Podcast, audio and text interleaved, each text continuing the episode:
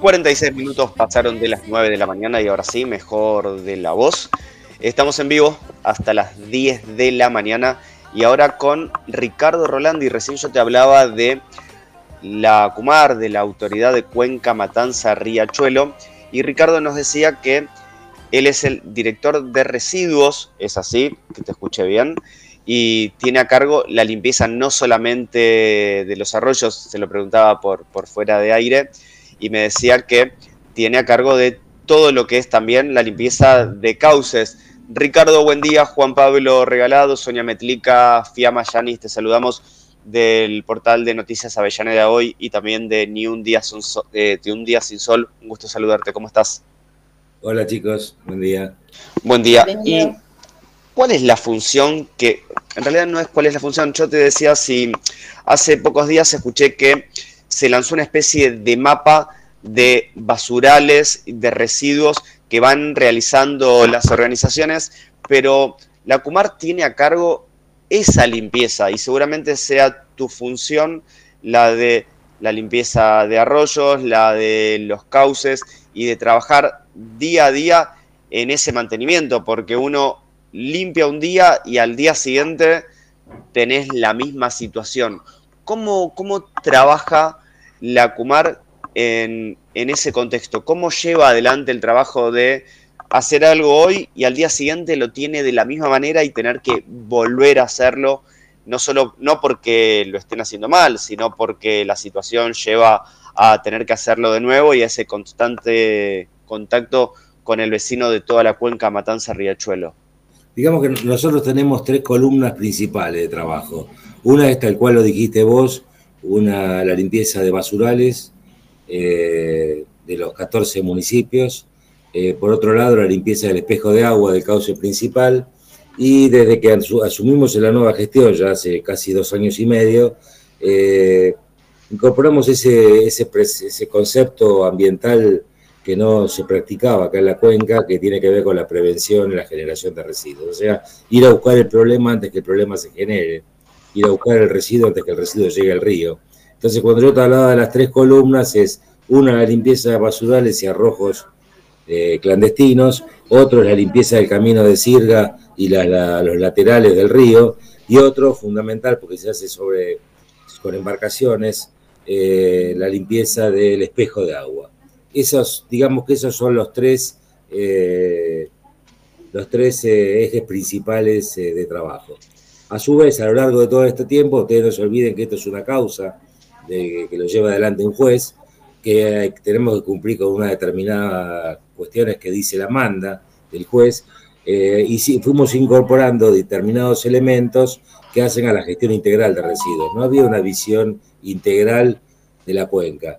Y la cuenca, si bien está dividida en tramos, cada tramo tiene su particularidad. La cuenca alta, que podríamos decir que es Cañuela, Las Heras, Marcos Paz, tiene, fundamentalmente tiene una zona agroindustrial, la cuenca media y baja una zona industrial.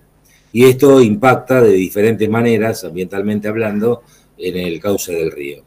Eh, así que sí, tal cual lo dijiste vos, hay una tarea que es la de, la de cerrar las cuestiones que la manda exige y una tarea diaria que tiene que ver con la gestión, más que nada, de mantener esos lugares en las condiciones eh, o sea, un basural es, en definitiva es el cúmulo de muchos arrojos. Bueno, el trabajo nuestro es que una vez que el basural fue saneado, para nosotros un basural a cielo abierto es aquello que supera la hectárea, el basural fue saneado, cada vez que hay un arrojo con una frecuencia determinada, con camiones propios y camiones contratados, eh, levantar esos arrojos y mantener las condiciones limpias.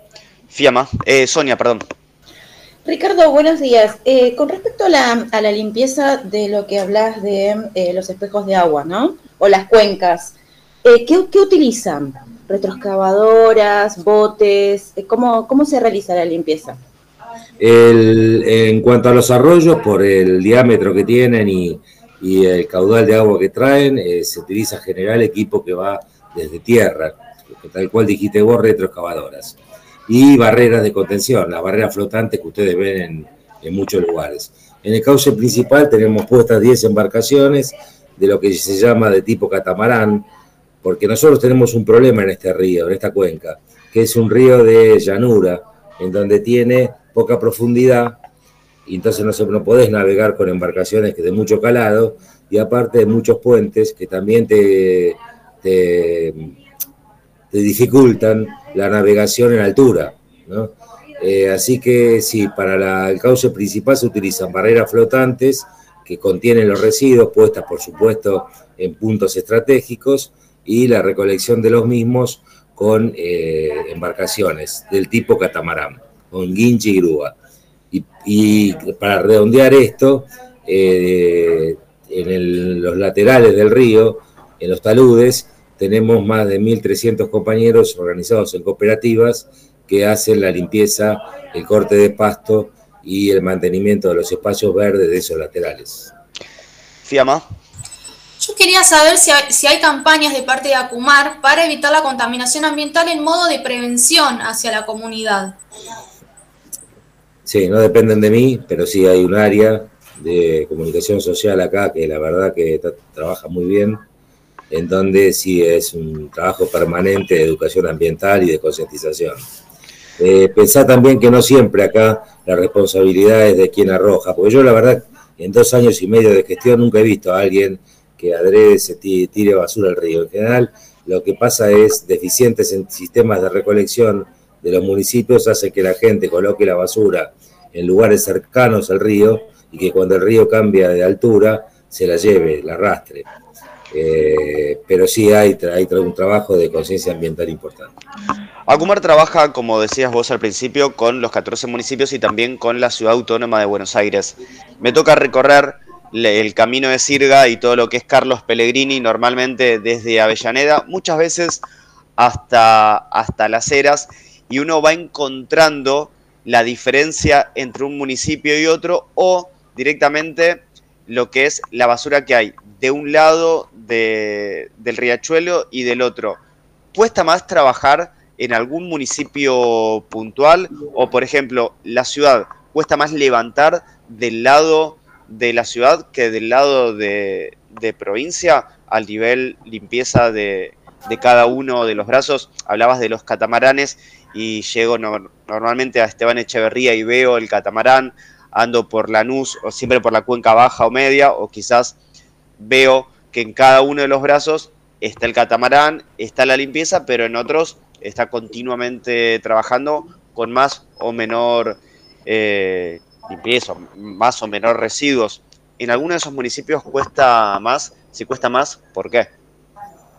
Bueno, recuerden una cosa, que dentro de la manda de juez, dentro de la causa, lo fundamental que también estaba planteado era eh, trasladar a aquellos vecinos que estaban sobre la camina de Sirga, sobre la cuenca, a lugares aptos para la vivienda. Eso lo estamos haciendo. Lo venían haciendo ya antes, se, medio se paralizó durante cuatro años y nosotros reanudamos este trabajo con el Ministerio de Hábitat. ¿Por qué digo esto? Porque tiene mucho que ver, porque en realidad la basura se genera donde hay gente. Y si la gente, vos fijate una cosa, Juan, que el 70% de los residuos sólidos flotantes de la cuenca son residuos cloacales. Solo el 30% son residuos sólidos urbanos, como los que generás vos en tu casa o yo, o yo en la mía. Y ahí estamos haciendo el sistema Riachuelo, que también fue demorado durante los cuatro años anteriores de Macri y ahora lo, hemos reanudado. O sea, si, si la gente ya vive en un lugar que tenemos que trasladarla, ya nos quedan cada vez menos y a su vez el que vive no tiene cloaca y desagota directamente en el riachuelo, hasta que no terminemos el sistema de lo que nosotros llamamos el sistema riachuelo, que no depende de mí, no vamos a terminar con esa contaminación orgánica cloacal. Y por otro lado, mejorando los sistemas de pre-recolección eh, con, camiones nuestros, eh, con equipos de Acumar, eh, hacemos que no se generen. Te doy un ejemplo concreto. Durante la pandemia, la salada no funcionó a la feria y no había basura. Claro. donde, donde, no hay actividad y donde no hay gente viviendo, no hay basura. Esto es así. Eh, en la salada, que es un despiole, cada vez que está abierta, en esos meses de la pandemia dura, digamos, del primer, del primer parte, de la primera parte de la pandemia, no teníamos esos residuos porque no son residuos que vos los identificás enseguida, porque son residuos que tienen que ver con la parte comercial. ¿Me explico? Porque está relacionado, yo no te puedo hacer una comparación, desde ya que la cava pone mucho más plata en sistema de recolección privado que, los, algunos municipios de la provincia de Buenos Aires. Eh, pero eso no hace a la operativa. El, problema es que hay que ver esto como una cosa integral, no por parte, no por municipio. Si uno no tiene una visión integral del, problema, porque yo te digo una cosa, si no existiera la causa Mendoza, si esto no estuviera judicializado, sería muy fácil. ¿Sabes lo que hubiera hecho cualquier otro tipo? Hubiera puesto una gran barrera debajo del puente Avellaneda y, ahí acumula todos los residuos que bajan de los 14 municipios y eh, los levanta ahí. Y entonces no me importa el impacto, no, no le importaría a ese tipo el impacto ambiental que generan esos residuos, no le importaría la parte estética de la cuenca, no le importaría, como si nos importa a nosotros, recuperar la, cuenca para uso recreativo y desde el punto de vista del impacto ambiental lo recoge en la boca del rachuelo. Nosotros no hacemos eso. Nosotros vamos a buscar el, problema donde el problema se genera. ¿Me explico la diferencia? Exactamente, sí, te explicas muy bien. Lamentablemente tenemos muy pocos minutos. Eh, cuando empezamos a charlar empezamos a abrir demasiados demasiadas puntas y hay mucho por dialogar. Esperemos que esta no sea la última charla. Sabemos que no es la, primera y vos decías recuperar esa costa. Y vuelvo a algo que decía, ¿no? Me toca transitar todo lo que es esa cuenca y cuando uno va todo por el camino de Sirga, ver el césped cortado, los bancos, los nuevos árboles, las, las los trabajos que viene realizando Acumar con cada municipio y poder apropiarse de cada uno de esos espacios, se nota que luego de ese trabajo el vecino se apropia y no empieza a, o no vuelve a tirar residuos, así que realmente está muy bueno poder disfrutar nuevamente de esos espacios. Ricardo, gracias nuevamente por este contacto. La próxima eh, iremos por algún otro por algún otro tema. Un abrazo grande. Gracias a ustedes, chicos, por ocuparse. No, por favor, un abrazo grande.